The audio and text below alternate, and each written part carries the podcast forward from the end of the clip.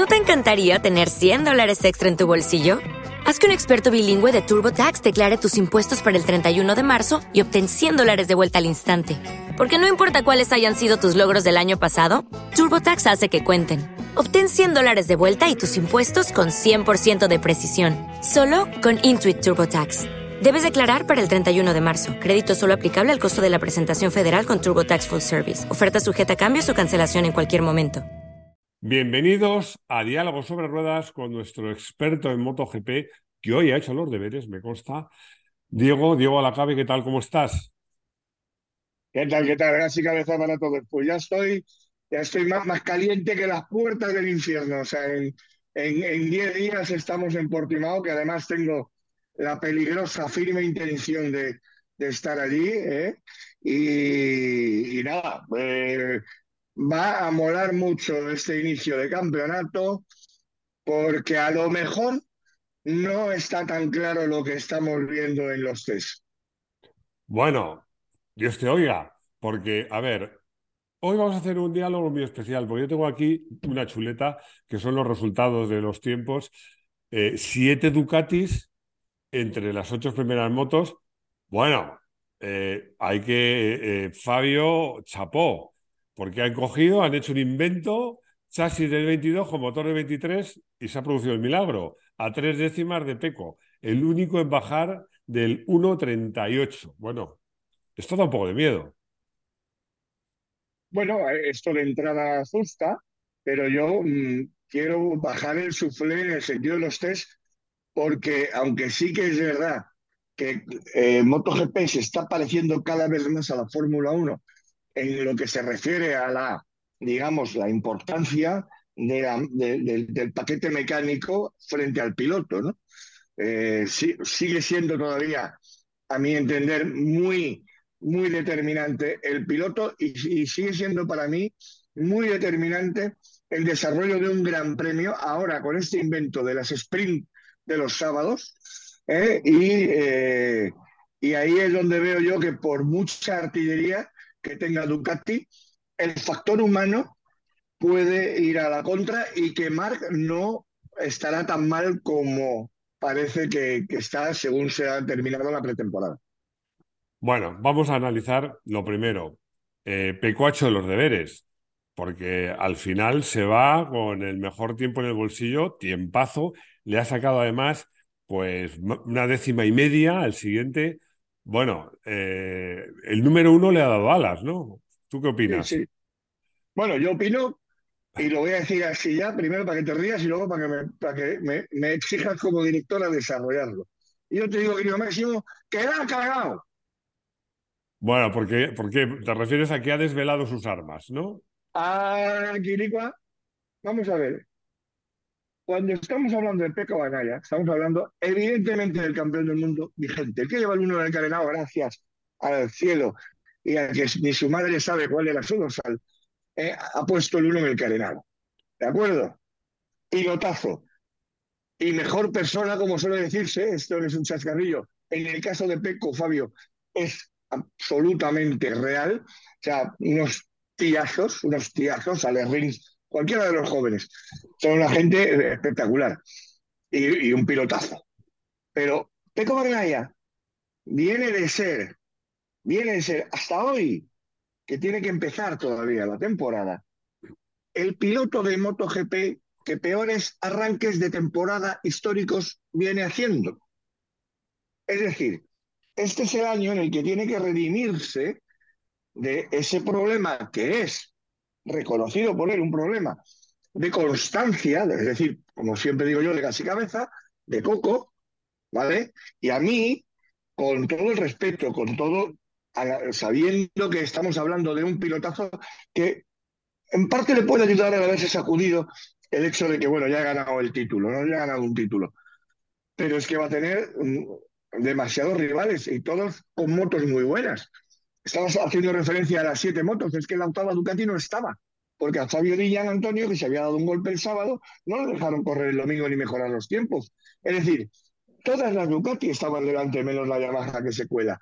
Por lo tanto, Peco Bagnaia, de cara a sus propios rivales de Ducati, de la, de la que llamamos la Copa Ducati, para mí ha cometido el error de enseñar todas las cartas y de, digamos, incluso azuzar a sus rivales directos, el primero, Enea Bastianini, con la misma moto y sus mismos colores, que va a decir, ah, que, que sales en la foto en los test en Portimao, espérate que yo voy a salir en la foto del podio del Gran Premio de Portugal. Bueno, yo otras veces ese argumento te lo compro, pero fíjate, esta vez no, porque yo creo que precisamente eh, lo que pasa es que Peco para él ha empezado la temporada ya. Y yo creo que, que quería, yo creo que es más potente el mensajito de puñetazo en la mesa y decir, tenéis todos unas motos estupendas como la mía, pero yo soy más rápido que el quedarse ahí, porque ojo, Bastianini, lo estoy viendo aquí, se ha quedado cuatro décimas que tal y como está MotoGP, cuatro décimas es mucho, mucho tiempo. No me ha sorprendido Zarco, porque Zarco... Pero sin fuego real, sin fuego real, te digo yo que en cambio de Nieva Bastianini sí se ha guardado, sí se ha escondido. Bueno, a mí Zarco no me ha sorprendido porque Zarco siempre es muy rápido una vuelta. Zarco ha dado su 100%, eso también te lo digo. Y, Fabio, y Fabio Quartararo. Y Alex Márquez. Alex Márquez ha dado su 100% buscando los límites, que hasta celebró la caída que tuvo, creo que Alex Márquez acabó un pinto, ¿no? Cuarto pinto. Alex Márquez lo tengo aquí séptimo. Ah, séptimo al final, séptimo. Sí, no, lo que pasa es que está muy, apretado, ¿eh? Porque entre No, claro, claro. No, no, no, porque luego al final se metió también Fabio Cuartararo y todo esto. Entonces, pero, pero lo que te quiero decir, ahí hay un montón de pilotos que han dado el máximo. El problema de Peco es que no tenía que haber dado tanto el máximo. Esa, esa es, por supuesto, una teoría de sofá de, de, de analista de, de analista en la distancia. ¿eh? Y por supuesto, perfectamente rebatible, claro, faltaría más. Lo que, de todas maneras, el, el resultado, volvemos a Yamaha, la, la, única, la única moto no Ducati entre los ocho primeros, y tercera, y además a, a menos de tres décimas de. Lo tengo aquí, a menos de tres décimas del. del no, justo a tres décimas Peco. de, de Peco. Eh, sí denota una cosa es que entre los 16 primeros no hay otra Yamaha. O sea que está claro que en este equipo, macho, bueno, la dependencia de Fabio es total. Sigue siendo total. Ahí sí que, en el caso de lo que ha pasado con Morbidelli una vez más, sí te digo que, que yo no veo una, un, cambio de chip. ¿eh? Luego iremos a otros equipos. Sí pienso que Miller con KTM puede mejorar bastante de lo que aparenta, pero el tema de Franco Morbidelli es, mm, es francamente, para la redundancia, preocupante para la propia Yamaha. Hay que hacer las, las bromas como son solamente dos motos. Dice, bueno, estamos hablando de que, eh, a fin de cuentas, Yamaha ha metido a la mitad de sus pilotos en el, en el, en el podio, digamos, de los test. Sí, claro, que son no dos motos, de pero, pero, Ducati son ocho.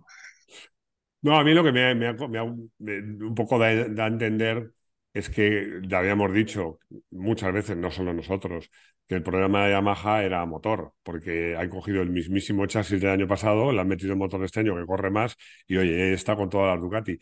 Sí, eh, no sé si a ti eh, no solo el cuarto puesto de Luca Marini, sino que ha estado siempre ahí, Luca. Sí, sí, ojito con Luca está Marini. en forma, ¿eh? Este chico sí. está en forma. Ojito porque además eh, la ventaja que tienen los equipos privados, también está ahí Jorge Martín, el propio caso de Alex Márquez, ¿vale? Que es, que es novato en Ducati, está ahí séptimo, eh, y muy cerca. Eh, todos estos tienen la ausencia de la presión de estar en el equipo de fábrica, pero todo el apoyo de fábrica, ojo, una moto absolutamente ya mm, perfecta, que funciona, que es la del año pasado. Por lo tanto, ¿qué es lo que tienen que hacer esos tíos? Concentrarse en trabajar, al mango, mm, analizar en cada circuito que estén para hacer los mejores tiempos y saber que tienen una moto que va a ir bien en todas las partes. Con lo cual, hay mucha confianza. Mucha confianza en que eh, no en la electrónica, en ese paquete electrónica de eje trasero, que es precisamente lo que le falta a, la Selma, ¿no? Bueno, pues ya está. O sea, a partir de ahí, cualquier piloto con experiencia va a estar delante y Luca Marini, desde luego, la tiene. O sea, o, va a ser un invitado más. Y por eso te digo que todos, todos estos, que es una especie de manada, eh, Claro, hay un macho alfa que lleva el uno en el carenado. Pero, pero, pero es que el problema es que luego, cuando esté la presa, y la presa se llama la carrera, tanto la pequeña del sábado, muy importante, sprint, que ahí va, va a ser eh, a correr como ciervos heridos por el monte, además, y luego la del domingo, pues evidentemente Peco Bagnaya, como macho alfa, va a ver que hay una serie de lobos jóvenes alrededor suyo que son de tu misma manada, pero que, que quieren ir a por el ciervo, igual que él. Hombre, lo, lo, que está claro es que lo que yo lo llamaría cariñosamente el pelotón del caos, por lo menos en estos entrenamientos, empieza en Marini, luego está Bezecchi, Bastianini, Alex y Jorge Martín. Todos estos pilotos están en una décima. En una claro. décima. Todos, todos. Unos con mejor ritmo, otros les ha costado más hacer el tiempo, pero en general yo hay una cosa, sí que veo un, algo que te has comentado, que sí, ahí sí te doy la razón. Yo creo que los pilotos que tienen la moto 2022 no sabemos cómo va a evolucionar la moto 2023, pero yo creo que al menos al principio van a jugar con ventaja, porque no tienen que inventar ni que probar nada. Tienen que poner la moto a punto y centrarse en ir rápido. Y yo creo que esto se ha notado incluso ya en estos entrenamientos donde... Bueno, Dime. Inciso, inciso lo que estamos diciendo, porque luego, además de toda la jauría Ducati a nivel pilotos, tenemos la jauría Ducati a nivel, a nivel eh, Ducati, a nivel ingenieros y a nivel mecánicos.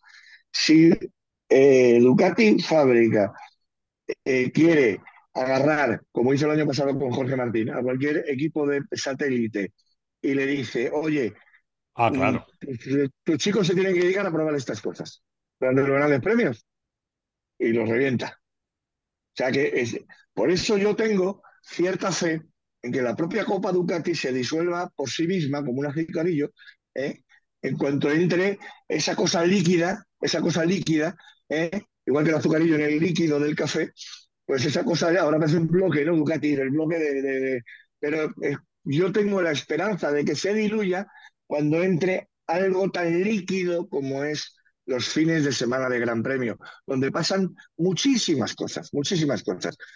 Y, si mm, Ducati deja el libre albedrío entre ocho pilotos que tiene que todos van bien, es que todos van bien, máximo, ¿vale? El que tiene que ir mejor tiene la losa, eh, el extra, de que tiene que ir mejor que otros siete tíos que, él sabe que van muy bien, que no tienen problemas. Es, para mí ese es el problema de Peco Bagnaia, insisto, asociado al histórico de Peco Bagnaia que no arranca bien las temporadas nunca y que el año pasado remontó 90 puntos en lo que yo me harté de llamar la 2022B, que este año lo va a haber igual, va a haber una 2023A y luego el parón de julio y 2020, 2023B, querido Máximo, con un septiembre-octubre que van a ser infernales, infernales. Y ahí, vamos, yo me parecería un milagro si Peco Bagnaia vuelve a caer en Barrena a principio de temporada, que volviese a recuperar 90 puntos de pérdida de, de, que tenía eh, a mitad de temporada pasada. Bueno, yo personalmente creo que Peco va a arrancar mejor esa temporada porque el tener el Debe número, hacerlo.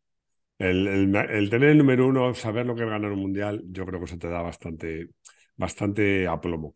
Yo me quería detener, en, en, eh, a pesar de que no hubo alguna caída, pero lo sonriente que acabó Márquez, pero Alex. Claro, al final, Márquez, primero, ha conseguido ser el primer español. Segundo, ha conseguido quedar delante de Jorge Martín. Le ha metido una décima. Jorge Martín se supone que conoce la moto y Alex se supone que no. Y luego, además, oye, ¿qué quieres que te diga? Meterle cuatro décimas al hermanísimo, yo creo que eso mola. Eso le ha tenido que molar. Eso, además, ya, ya volvieron de, del último tres vamos, ya con Tomar, que de Valencia venían en coche con el, con, el hermano sonriendo de oreja a oreja y él cabreadísimo como una mona. Y bueno, Alex ha hecho, Alex está absolutamente recuperado como piloto. ¿eh? Eh, y esto le está viniendo muy bien. Y le está viniendo muy bien en lo anímico, no por ganarle a tu hermano, sino por estar en un, en un mundo relativamente aparte Ya veremos lo que tarda incluso en, en, en, independizarse, porque viven juntos y todo esto, ¿no? Ya marca además en el, punto del salseo y, de, y, de, del tema este de la serie, ¿sabes? Lo ha dicho ya no sé cuántas entrevistas, siempre aprovecha y dice, no, yo me he puesto mis 30 años, que son estos, que está viviendo en este caso, que los ha cumplido en febrero, eh, para tener ya novia fija. Claro, en cuanto haya una eh, pareja fija de Mar Márquez, evidentemente, antes de que eso pase, ya Alex también tendrá que, buscarse su propio, su propio techo. Pero es que, desde el punto de vista de piloto, tiene una nueva casa, que no es la de Mark, porque Honda es la casa de Mark. Claro, es el líder absoluto. Alex entra en una jauría, ojo, que no es fácil, porque insisto que van hoy un montón de pilotos, un montón, la mayoría de ellos italianos, ¿vale? Sí. Y ahí va el tío, y ahí va, y ahí está el tío, y está haciendo, siendo solvente desde el primer momento, cosa que en Ducati están alucinando con él, alucinando. ¿eh? Y, claro, eh, Alex, mira, ayer dijo algo espectacular, porque tuvo, tuvo dos caídas, una que fue la rápida, la que dijo, estoy contento de haberme caído, por fin, la primera caída es muy importante, porque llevo desde Valencia viendo que esta moto no tenía límites, que yo no era capaz de llegar al límite de esta moto. Ahora ya sé dónde están los límites de esta moto. Por supuesto, los límites de delante. Porque estas motos la gran ventaja que tiene Ducati es que acelera, que entrega la potencia, que llega a esas velocidades puntas magníficas sin comprometer la confianza del piloto en el eje trasero. Ese es el, ABC ¿eh? de lo que ha conseguido Ducati línea y todo ese trabajo de años con pilotos de primerísimo nivel, por supuesto acordándome, que me quiero siempre acordar de la época de Jorge Lorenzo. Y esto lo está teniendo Alex. Está, el tío está absolutamente, absolutamente feliz. Y yo creo que le vamos a ver hacer cosas muy, muy, muy importantes este año, querido, querido Máximo. Estoy convencido de ello. Yo, yo también, yo también estoy convencido que Alex eh, este año nos va a dar alegrías. Eh, ojalá muy grandes y ojalá durante toda la temporada, pero tengo el convencimiento. Le veo además Mm, tranquilo, sólido, haciendo bien las cosas, como tú dices, incluso sacando el lado positivo que lo tiene de las caídas, porque además luego no, no, tuvo consecuencias, le, veo, le veo muy bien. Mm, también, bueno, Brad Binder, primera KTM. Eh, yo aquí, fíjate, yo la, saqué una conclusión. Las KTM, históricamente, en general, nunca han sido motos buenas a una vuelta, como comparación a otras. En general, ¿eh? a lo mejor me equivoco, dímelo si es así. No, no, no, no, absolutamente. Pero. O sea, aciertas absolutamente, quiero decir. Le, he visto, le he visto, pese a que parece que un noveno puesto no es para tirar cohetes, mm, y que KTM son las KTM y Honda, las marcas que reconocen tener más problemas en estos momentos, pues no, no lo veo del todo mal. También depende, claro, es que KTM ya, por ser una marca muy importante, seguro que aspira a más que estar ser un segundo plato. Pero ojo, han quedado delante de las Aprilia. Claro, eh, ha quedado Brad Binder, es que lo he dicho bien, Brad, Binder, que se ha puesto las pilas, que, que, ya se ha puesto casi en modo gran premio. ¿eh? no nos olvidemos de que eh, estos camiones, estas motos, todo el mundo, todo se queda en, el Algarve. Porque ahora tenemos el fin de semana que viene Arabia Saudí de, de Fórmula 1, Jeddah, con todo el hype de Alonso, que vamos a tener que hacer un diálogo sobre Fórmula 1 tú y yo, específicos. Y el, y el, eh, y el siguiente fin de semana arranca ya por fin, después de dos grandes premios celebrados por, por parte de los coches, por fin arranca MotoGP. Y Brad Binder se ha puesto en modo, en modo GP. Eh, yo sigo insistiendo en que KTM debe estar mejor de lo que parece. Mejor de lo que parece y que en Gran Premio y con un tío con el oficio de Brad Binder, que es un grandísimo piloto, y luego un tío con esa sangre explosiva de Gran Premio que simplemente en unos test no se motiva, es que no se motiva, y que se llama Jack Miller, ¿vale? Ojito, porque ahí yo sí veo eh, posibilidades. El KTM2 llamado Gas Gas, pintadas de rojo,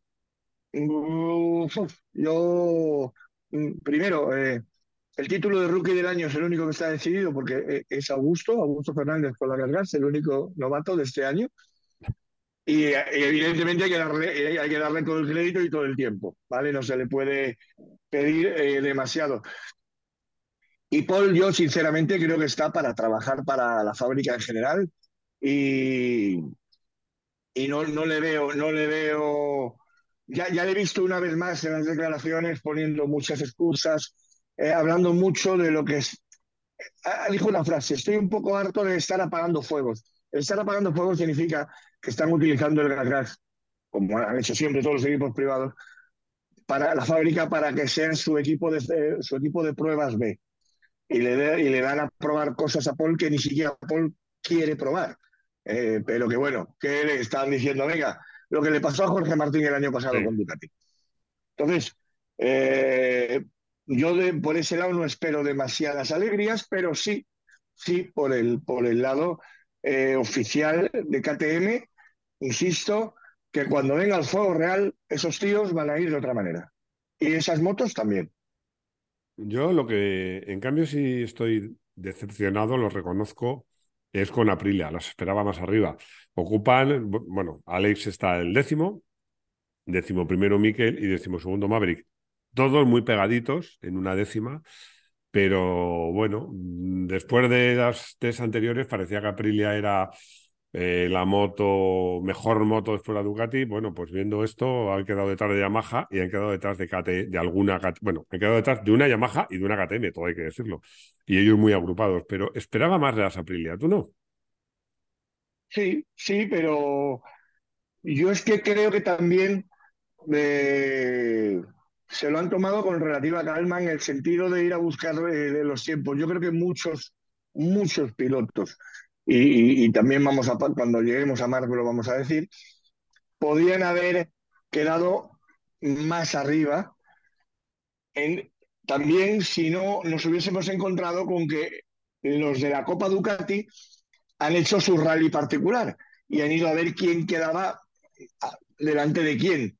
Y Alex Márquez ha dado el 100% para quedar delante de Jorge Martín, y Luca Marini ha dado y Zarco ha dado Y claro, Zarco es un tío, Luca Marini son, al final son motos que se ponen delante de los otros que quieren ponerse ahí, ¿no? Y insisto, eh, con Fuego Real, yo espero, espero ver a, las Aprilia a las 4, ¿eh? y aquí en Portimao Ojito Miguel Oliveira, que es el circuito, eh, mucho más arriba de lo que hemos visto eh, en este test. Bueno, y llega la sorpresa. Esta vez la primera onda no es Marx, es Joan Mir. Esto es una sorpresa. ¿O no? Sí, porque y, tan sorpresa que hasta, que hasta el sábado estaba Rins con la, con la eh, delante con la con la LCR. Entonces, eh, esto, claro, esto digamos acrecienta el problema onda, porque fíjate que Fabio que dice que ha dado un paso muy grande finalmente, pero eso luego se tiene que traducir en, carrera. Primero, lo que le han metido a ese motor para que corra no se rompan. ¿Eh? Te das cuenta que después de este test los motores se sellan, pero lo que han hecho para conseguir lo que hayan conseguido en este test ¿eh? son con los motores sin sellar. Con lo cual, mmm, vamos a ver qué es lo que pasa. Pero Fabio por lo menos tiene una cosa y es que es, es él contra el mundo pero no tiene algo tan, digamos, de mosca cojonera, algo que, es una cosa más, y es que tu propio compañero de equipo esté, digamos, sacando las castañas del fuego mejor que tú a la fábrica, en una fábrica con problemas. Aquí, mm, o esto cambia mucho, o si Joan Mir y Ale Rins empiezan a sentirse a gusto y están a la par, o incluso un poquito de vez en cuando por delante de Mar Márquez, Márquez tiene un problema doble, que es el que tiene él con Honda y el que tiene él con, sus rivales dentro de Honda. Entonces, este es el escenario que ahora mismo es solamente la tramoya, porque es un test lo que, ha pasado, pero como esto suceda a lo largo de las primeras carreras del el año donde ya han dicho directamente que van a ir a salvar los muebles, ¿eh? que va a ser muy difícil luchar incluso por el podio en Honda, ¿vale?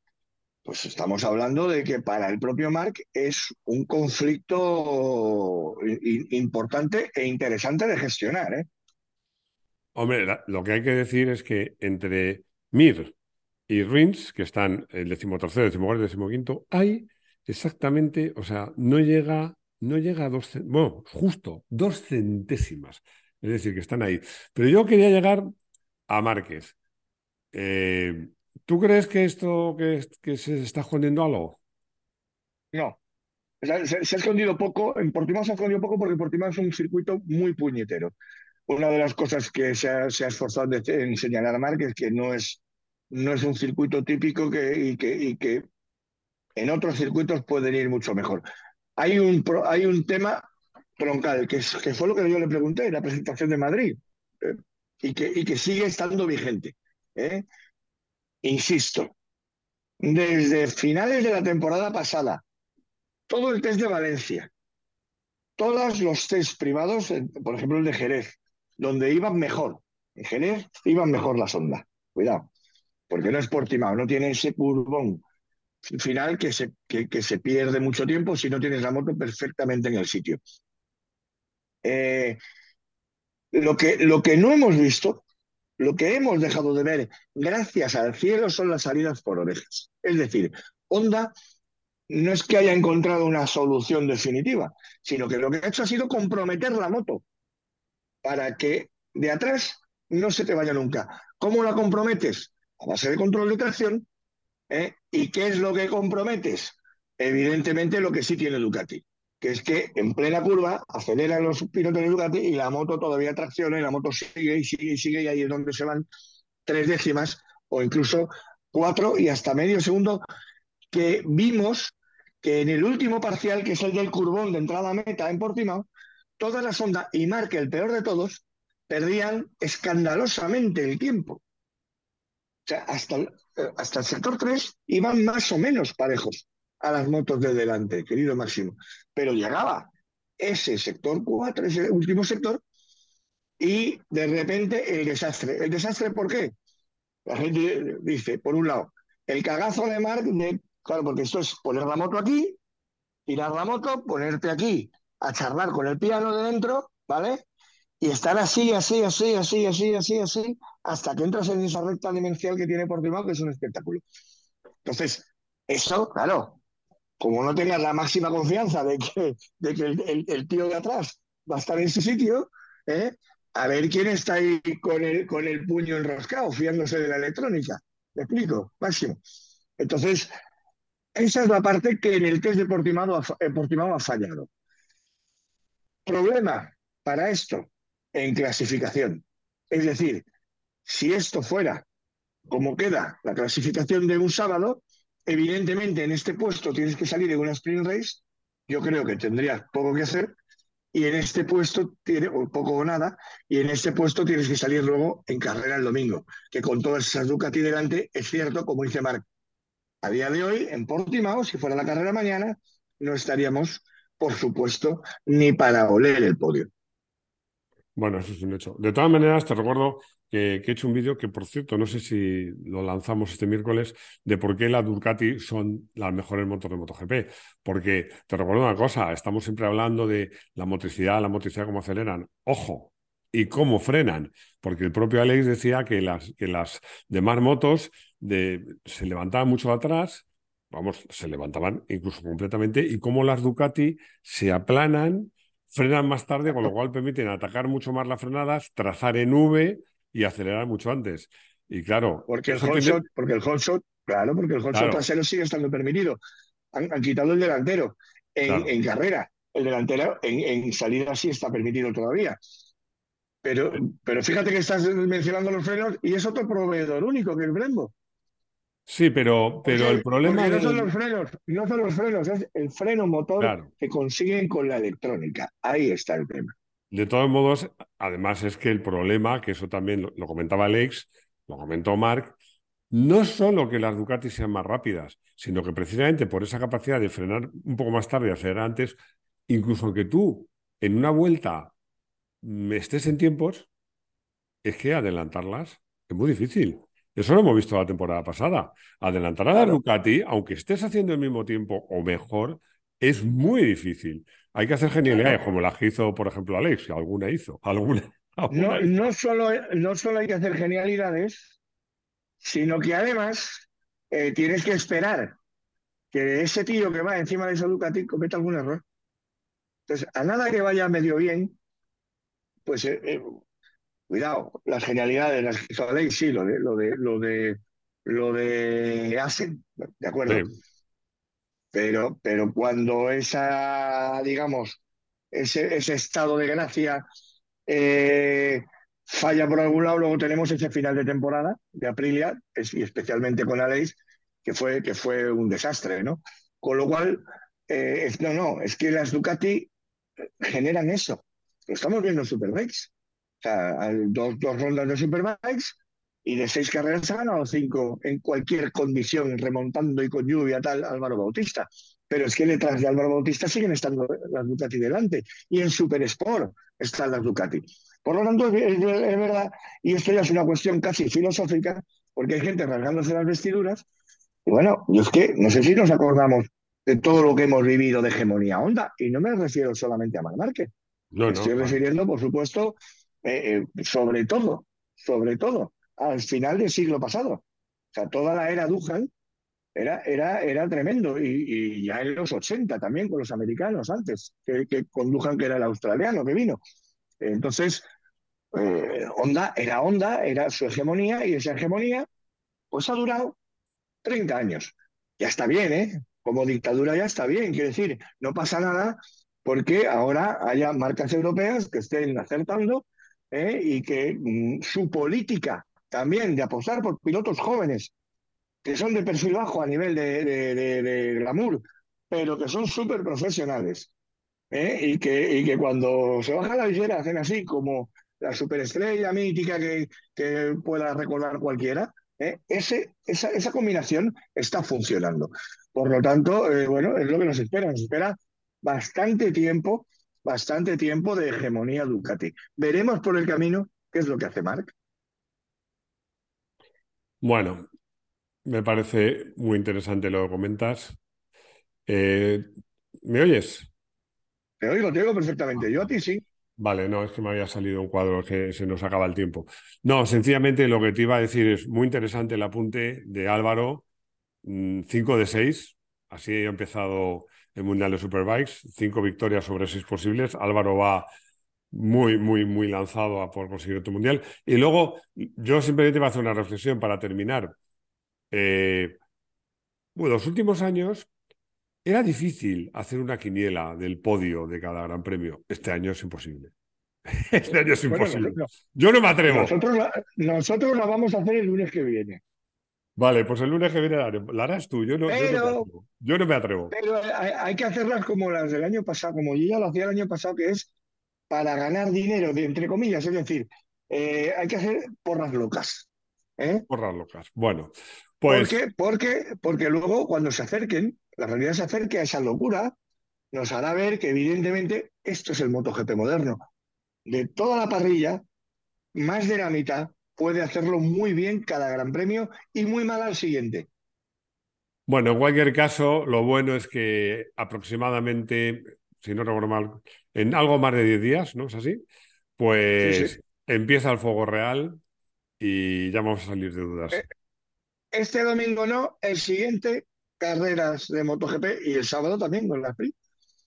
Empieza el mundial más largo de la historia y aquí estaremos para contarlo. Bueno, muchísimas gracias, Diego. Cuídate mucho. Un abrazo. Nos vemos. Chao. Un abrazo muy grande para todos. Gracias, cabeza.